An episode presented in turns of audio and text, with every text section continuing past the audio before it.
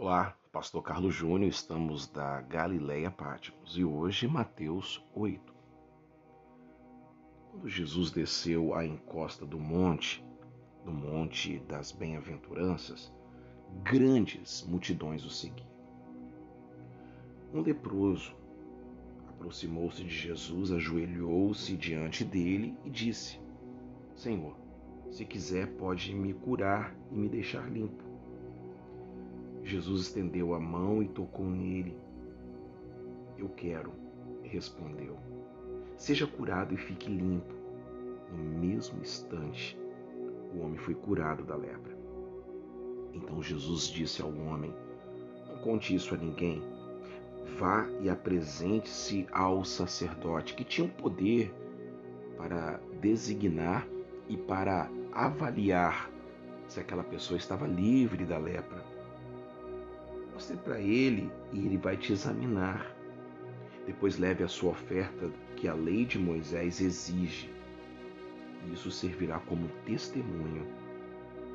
Quando Jesus chegou a Cafarnaum, um oficial romano se aproximou dele e suplicou: Senhor, meu servo está de cama, paralisado e com dores terríveis.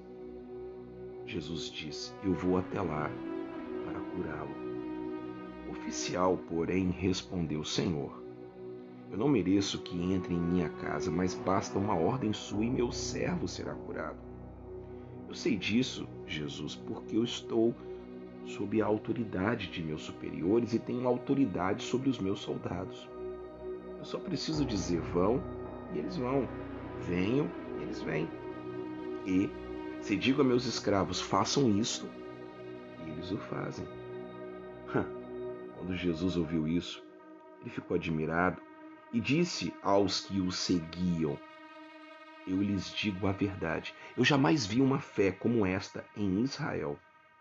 E eu também lhes digo que muitos virão de perto, de longe, do leste e oeste, e se sentarão com Abraão, Isaque e Jacó no banquete do reino dos céus. Mas muitos para os quais o reino foi preparado serão lançados fora, na escuridão, onde haverá choro e ranger de dentes. Então Jesus disse ao oficial romano: Volte para casa, tal como você creu, assim acontecerá. E o jovem servo foi curado na mesma hora. Quando Jesus chegou à casa de Pedro, viu que a sogra dele estava de cama com febre.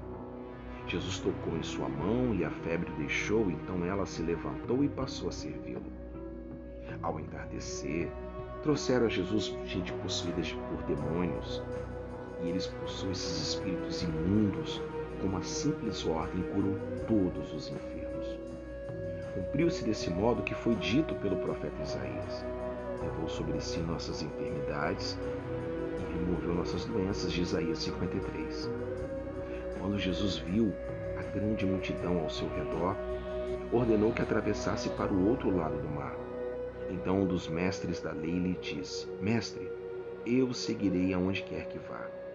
Jesus respondeu: As, as raposas têm tocas aonde morar e os aves têm ninhos, mas o filho do homem não tem sequer um lugar para recostar a sua cabeça. Outro discípulo disse: Senhor, deixe-me primeiro sepultar o meu pai. Jesus respondeu: Siga-me agora, deixe que os mortos sepultem os seus próprios mortos. Em seguida, Jesus entrou no barco e seus discípulos o acompanharam. E de repente veio sobre o mar uma tempestade violenta, com ondas que cobriam o barco. Jesus, no entanto, dormia. Então os discípulos foram acordá-lo, clamando: Senhor, salva-nos, vamos morrer.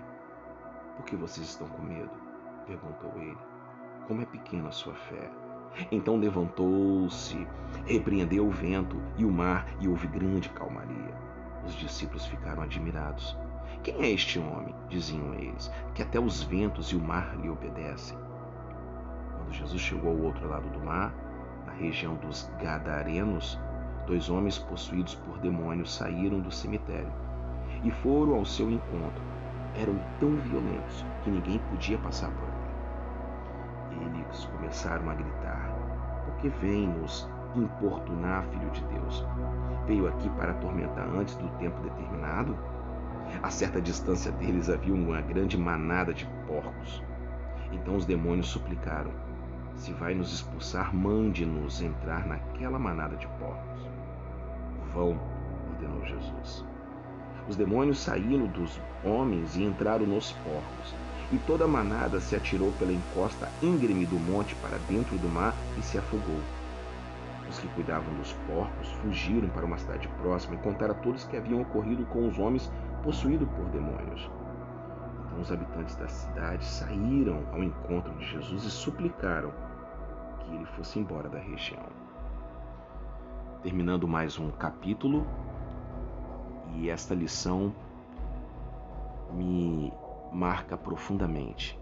Primeiro, Jesus enfrenta todas as adversidades para trás de gente que está excluída por todas as pessoas. E também no capítulo você vai observar os quatro milagres que Mateus escolhe cuidadosamente.